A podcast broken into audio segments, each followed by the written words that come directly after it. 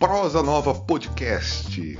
Querido ouvinte, querido ouvinte, você está chegando no podcast que discute temas ligados à educação, à cultura e ao empreendedorismo. Sim, porque nós acreditamos que essas áreas devem se conversar. Empreendedores da educação e da cultura, aqui é o seu espaço. Meu nome é Luiz Andrioli, eu sou escritor e jornalista. O Protonova Podcast, neste momento, está fazendo uma série com 16 episódios que discutem a questão da literatura digital.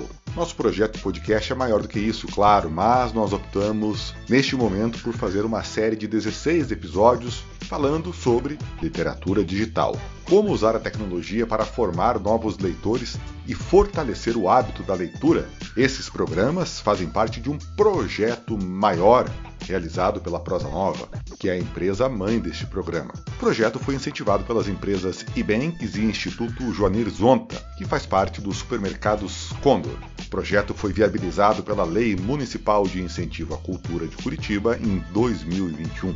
Muito obrigado à Prefeitura de Curitiba, à Fundação Cultural de Curitiba, ao Ibanks, ao Instituto Joanir Zonta, Supermercados Condor e fundamentalmente, principalmente ao cidadão, aquele que paga os impostos e que permite que parte do dinheiro que vai para contribuir com o erário público seja destinado a um projeto cultural como o nosso e outros tantos feitos por produtores culturais competentes e sérios que entregam serviços de cultura para a população. Muito obrigado. Além deste podcast, desses 16 podcasts que discutem literatura digital, a gente produziu um curso gratuito que pode ser realizado por qualquer pessoa interessada em usar a tecnologia para promover a literatura, a leitura. Este curso está disponível ali no site da Prosa Nova. É só você entrar, você já vai ver as informações sobre como frequentar o curso em ambiente EAD prosanova.com.br. Acesse, leia, participe, se instrua e compartilhe esse conhecimento com todos os interessados em literatura. Nosso papo de hoje é como usar os recursos digitais dos livros eletrônicos e como que eles afetam e influenciam a leitura. E quem conversa conosco é um cara que sabe muito do assunto, o Edgar Kirchhoff, um dos professores nossos desse projeto, deste curso, e que agora está aqui conosco nesse podcast discutindo esses temas da literatura digital, dos livros eletrônicos. Um baita papo, gente. Vamos lá? Olá, pessoal. Eu sou o Luiz Andrioli, sou coordenador desse curso de literatura digital, realizado com os recursos da Lei Municipal de Incentivo à Cultura de Curitiba, com o apoio das empresas Condor e da empresa Ebanks. Agradecemos muito aos nossos incentivadores e também ao poder público que proporciona as condições para que a gente realize esse projeto tão importante. Nesse podcast, nosso primeiro podcast, idealizado pelo professor Edgar Kirchhoff, nós vamos falar sobre como os recursos digitais dos livros eletrônicos afetam e influenciam a leitura. Vocês estão acompanhando as aulas, os materiais que o professor Edgar disponibilizou no ambiente virtual de aprendizagem. E eu também estou aprendendo com vocês. Eu sou o Luiz Andrioli, sou escritor, sou, além de responsável por esse curso, sou também um apaixonado por literatura, um grande leitor e cada dia mais aprendendo com os professores, teóricos da literatura e com os escritores e com os meus colegas leitores também. O Edgar, gente, que vocês já acompanharam em algumas aulas, ele é formado em letras, ele tem mestrado em comunicação, doutorado em teoria literária e também PhD em teoria literária com um grande foco aí em semiótica. Então tem muito a nos ensinar com toda a sua pesquisa aí dos livros digitais, né, que é o tema desse curso que ele está ministrando para a gente. Edgar, nesse módulo, né, nessa primeira parte aí, que a gente está aqui discutindo um pouco mais nesse primeiro podcast, você fala sobre os livros estáticos, né, os livros tradicionais, que estão aí na base da nossa formação, pelo menos na minha, né, que já passei dos 40 anos, dos livros dinâmicos e também dos livros híbridos. Esses dois últimos aí já têm algum grau de inovação, uma pegada mais tecnológica. Né? A primeira pergunta que eu queria te fazer, Edgar, é como que os recursos digitais dos livros eletrônicos, o tema né, desse nosso grande programa de formação, como que esses recursos é, afetam e impactam, influem, né, influenciam a nossa leitura? Então, boa tarde, Luiz. Uma satisfação estar aqui contigo, né? também sempre aprendo muito nesses cursos, né? Trocando, conversando. E de fato, esse tema, né, desse nosso podcast, ele é bastante amplo, né? A questão de como que os recursos digitais dos livros eletrônicos afetam e influenciam a leitura. Para a gente responder essa essa pergunta de forma mais precisa, eu teria que falar dos vários formatos existentes, né? Tu fizeste aí um resumo dos três principais formatos que a gente tem no, no meio digital, né? Fora do meio digital, a gente tem esses livros impressos, né? Que eu também já passei ainda mais longe dos 40 do que tu, provavelmente. E é óbvio que a nossa formação foi com os livros impressos, né? É óbvio que eles são estáticos, eles são né, lineares, eles têm já os protocolos de leitura estabelecidos em torno deles. Então, existem vários livros digitais né, que imitam esses protocolos. São os que a gente chama de livros digitalizados, né? Os livros, que, apesar de serem digitais, são estáticos, né? Há vários formatos, mas um dos mais conhecidos do grande público é o formato PDF.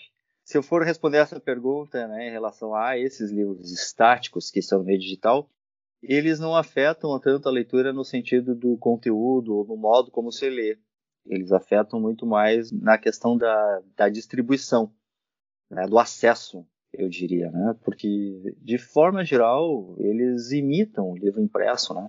Faz muita diferença, claro que faz. Tem a questão da tela, enfim. Mas quanto ao conteúdo, não faz muita diferença ler um livro digital estático, né? E do próprio livro livro impresso. Claro, tem gente que aí não se adapta tão bem com as telas, né? Vai depender do dispositivo. Mas o conteúdo em si, ele não varia muito. Se você escolher ler um romance, né, ler um livro, é, sei lá, do Machado de Assis, do José de Alencar, né, do Balzac, no formato impresso, e aí você pegar um livro digitalizado, você vai ter a experiência né, daquela obra.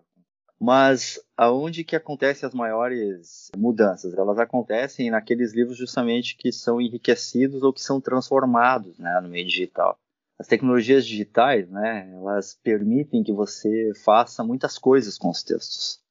Os livros, propriamente dito, como eles estão muito atrelados ainda àquela tradição né, do impresso, a gente tende a ser mais tímido em usar esses recursos, né? Mas quando você vai para outros lugares, nos jogos eletrônicos, você vai para os motores de busca, para os sites como o Facebook, né, das mídias sociais, você vai ver muitos recursos como interatividade, você vai ver recursos de multimídia, hipermídia, enfim. Quando a gente começa a incorporar esses recursos que você vê lá nos jogos eletrônicos, você vê nos motores de busca, você vê nas redes sociais, né? Quando você começa a colocar isso nos livros, aí a gente vai mudar os protocolos de leitura do conteúdo, né? Aí a gente vai começar a interagir com uma coisa diferente do que aquilo que a gente conhecia como o livro mesmo, né? Tradicional. E aí, assim, o que, que vai acontecer? Existem muitas consequências, né? muitos efeitos disso.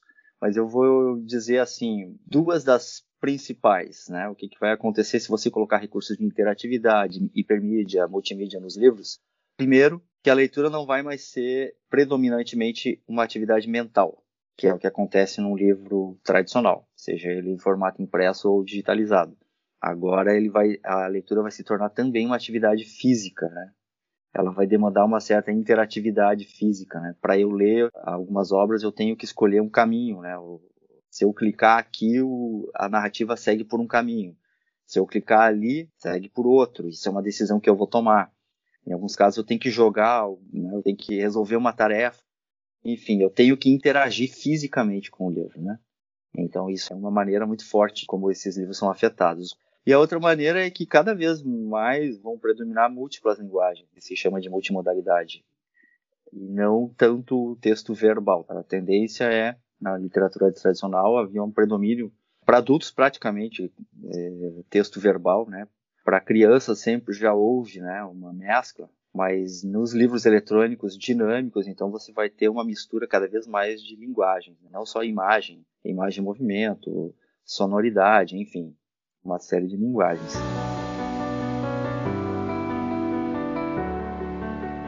Edgar, vamos ouvir agora o Douglas Menegazzi, que é um colega seu de pesquisa e você gentilmente o trouxe para esse nosso podcast. O Douglas tem uma pesquisa de doutorado bem interessante que ele foi ouvir na prática, ouvir e ver, né, perceber como que os recursos interativos impactam na leitura, principalmente dos pequenos leitores. O Douglas tem um doutorado em designer aqui pela Universidade Federal do Paraná, que é a cidade sede, né, em Curitiba, que é a cidade sede desse projeto de literatura digital. Douglas, está contigo. Os recursos digitais dos livros eletrônicos são fatores que influenciam diretamente na qualidade da leitura digital e dizem respeito à forma como a multimídia e os elementos interativos estão projetados e são disponibilizados aos leitores. Se considerarmos, por exemplo, os livros eletrônicos para crianças, os recursos multimídias interativos são elementos de grande relevância na formação dos leitores nativos digitais. Em minha pesquisa de doutorado, por meio de sessões de leitura realizadas por crianças utilizando dispositivos tablets e smartphones, verifiquei que o design adequado dos recursos interativos pode influenciar diretamente a uma leitura multimodal e participativa, que tem potencial de promover nos leitores a capacidade de processamento de textos multimídia e o manuseio de interfaces digitais, competências fundamentais para o que significa ser alfabetizado no século XXI. Por outro lado, quando esses recursos apresentam falhas, podem causar problemas ou até mesmo inviabilizar a leitura do livro. Assim, conforme os estudos, é importante que os recursos interativos sejam congruentes com a narrativa e com a proposta literária e que também estejam em equilíbrio multimodal, já que o excesso ou a presença de inúmeros recursos diferentes pode causar a sobrecarga cognitiva do leitor. É importante também que os recursos interativos estejam disponibilizados de maneira estratégica na interface e no fluxo das tarefas do livro, que sejam fáceis de serem identificados e que ofereçam compreensão ao leitor de como interagir com eles. Ainda, é preciso ter cuidado com recursos com a finalidade de apenas entretenimento, como é o caso de livros que, com objetivo de vendas, incluem uma série de jogos pouco significativos à narrativa, os quais podem criar o que chamamos de play mode, que seria uma preferência pelo jogo ao invés da leitura. Ou seja, é preciso que haja um projeto adequado dos recursos digitais nos livros eletrônicos e, paralelamente, que o leitor seja preparado para explorar as novas oportunidades da leitura multimodal e interativa. Bom, tá aí, né? Bom ouvir um pesquisador, né? Universidade pública nossa, que temos a obrigação de defender, pesquisando na prática como que as questões da literatura digital e interatividade se dão. É muito importante Bom que vocês conheçam a pesquisa do Douglas Menegazzi, que as referências estão nos nossos materiais complementares, né? Edgar, sobre o que o Douglas falou e a questão do play mode, você poderia aprofundar um pouco mais e colocar a tua visão a respeito disso, Edgar? Claro, Luiz. Então, como eu disse antes, né, uma das maneiras como os recursos digitais afetam os livros é o fato de a leitura se tornar também uma atividade física, né? Isso, dito de outro modo, o ler se torna mais próximo de jogar. Porque é isso que acontece nos jogos, né? E quando os livros começam a incorporar esses reiterativos, é óbvio que eles começam a ficar parecidos, não idênticos, mas parecidos de diversas maneiras com os jogos, né? E para quem está interessado em letramento literário, em educação literária, né? O nosso objetivo não é um entretenimento na, não que ninguém tem nada contra entretenimento, mas um entretenimento puramente escapista, aquele só de passatempo, aquele que não agrega nada, né? Que é, às vezes a gente está cansado e a gente precisa também. Não estou dizendo que não tem seu lugar, mas não é a nossa função como educadores, como mediadores, né? Não é isso que a gente quer promover. A gente quer promover livros que incorporam esses recursos, né? Com finalidades ou pedagógicas, né, propriamente dita, ou então artísticas, literárias, né? E eu acho que o que o Douglas quer dizer é que quando os livros são desenhados de uma maneira que a dimensão artística, literária, está mais pobre do que a dimensão do entretenimento, né? ou quando não tem uma boa mediação por parte do professor, enfim, do bibliotecário, do mediador que está trabalhando com as crianças, a tendência dos leitores é se deixarem seduzir por aqueles elementos de hipermídia, de hipermídia, de multimídia, de interatividade que lemos os jogos com os quais eles já estão acostumados.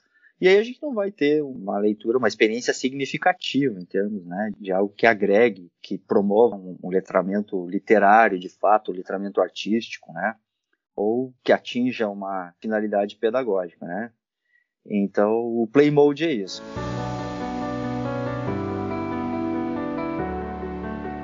Edgar, não sei se você tem essa impressão, eu tenho como leitor e também como um profissional aí da, da indústria do livro, né? Mas eu tenho a impressão que designers, escritores, editores, capistas, quem lida com distribuição, pessoal do marketing, que está ligado né, com a produção do livro digital, do livro eletrônico, do livro híbrido, está todo mundo aprendendo. É isso mesmo, está todo mundo aprendendo e os designers, será que são os head dessa revolução aí? Ou a coisa ainda está na mão do escritor?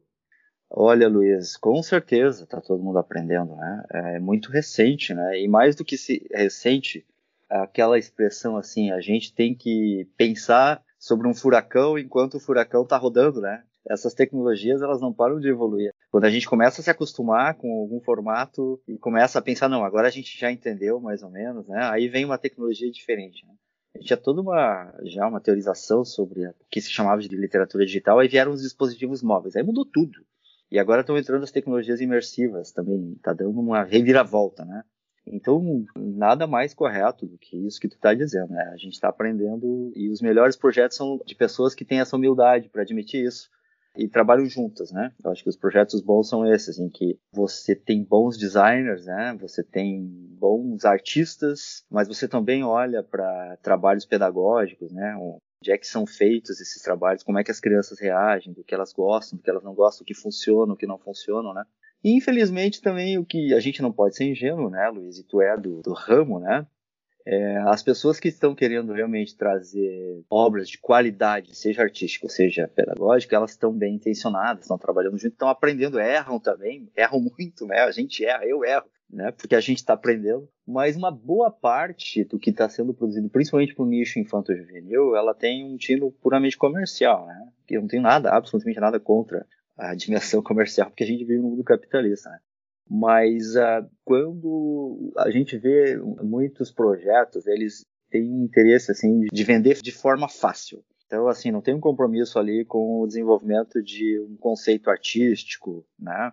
Para eu vender de forma fácil, as pessoas se atiram em quê? Né? Elas se atiram naquilo que elas acham que já funciona. Né? Então, assim, muitos livros eles praticamente se vendem como livro, aplicativos literários, mas são joguinhos com uma historinha, né? E do ponto de vista artístico também, né, muito questionável. Eu olhei para muitos aplicativos assim, tem muitos assim que ao invés de trazer realmente boas histórias, bem estruturadas, você tem muito clichê, você tem até estereotipia assim. E é aquela coisa do mercado capitalista, né? Então tem muita gente fazendo o que está na telha. E o problema no, no mundo digital é esse, é muito difícil separar joio de trigo, né? essas lojas virtuais a gente também, a gente vai falar sobre isso aqui também, né? Mas a gente nem sempre tem é muito difícil, né? O modo como esses produtos chegam a nós, nós vamos falar um pouquinho sobre isso no outro podcast, né? Sobre plataformização, né? O acesso, né? E, e separar o joio do trigo, então é, muitas vezes é complicado. E a gente é inundado com um monte de projetos de cunho comercial no sentido negativo da palavra, né? Porque não tem um comprometimento com qualidade, né? Então eu acho que é isso, Luiz. Assim. Mas tem muita gente também fazendo coisas interessantes, coisas legais, né? E a gente tem que dar voz e visibilidade para esses projetos.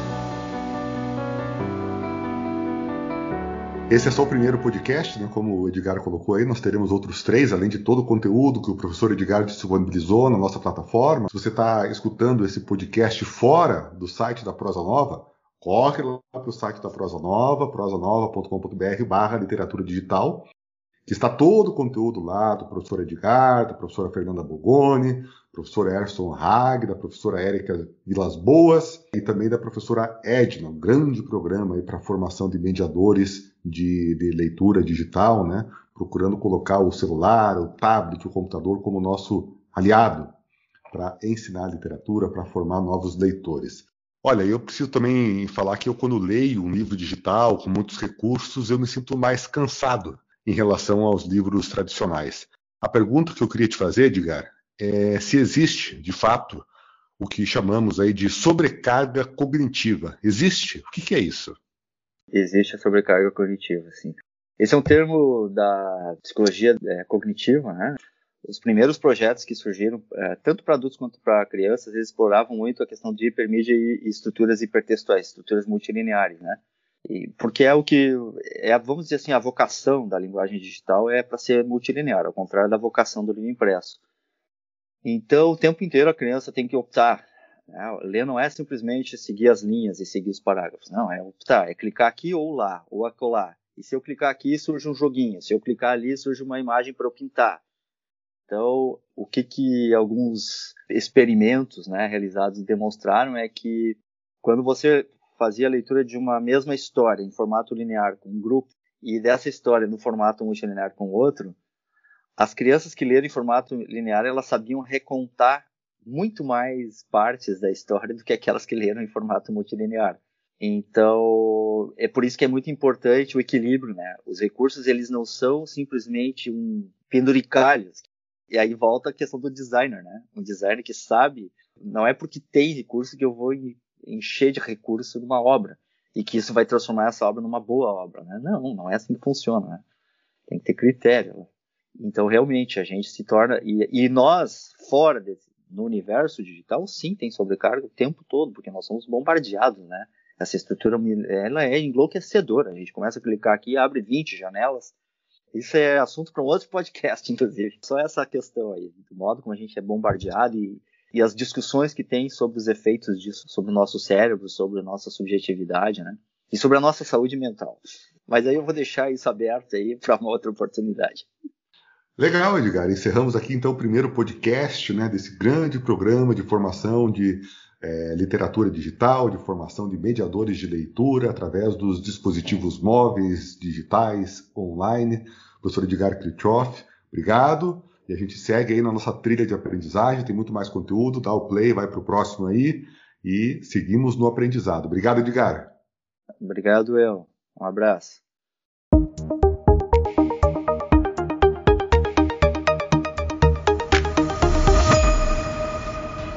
Este foi o podcast Como os recursos digitais dos livros eletrônicos afetam e influenciam a leitura. Que conversa com o Edgar, hein? Dava para ficar horas discutindo com ele. Ainda bem que tem o curso para a gente fazer e aprender um pouco mais com o pensamento deste importante pesquisador, que é o Edgar Kirchhoff. Para você, nosso querido ouvinte, nossa querida ouvinte, fica novamente o convite para que você confira os demais podcasts desta série especial sobre literatura digital e também o curso, claro, que está na íntegra gratuitamente no prosanova.com.br. Meu nome é Luiz Andrioli, estou adorando falar com você neste podcast e eu tenho certeza que a gente vai se encontrar daqui a pouquinho em outro programa. Até logo mais, hein? Fiquem bem.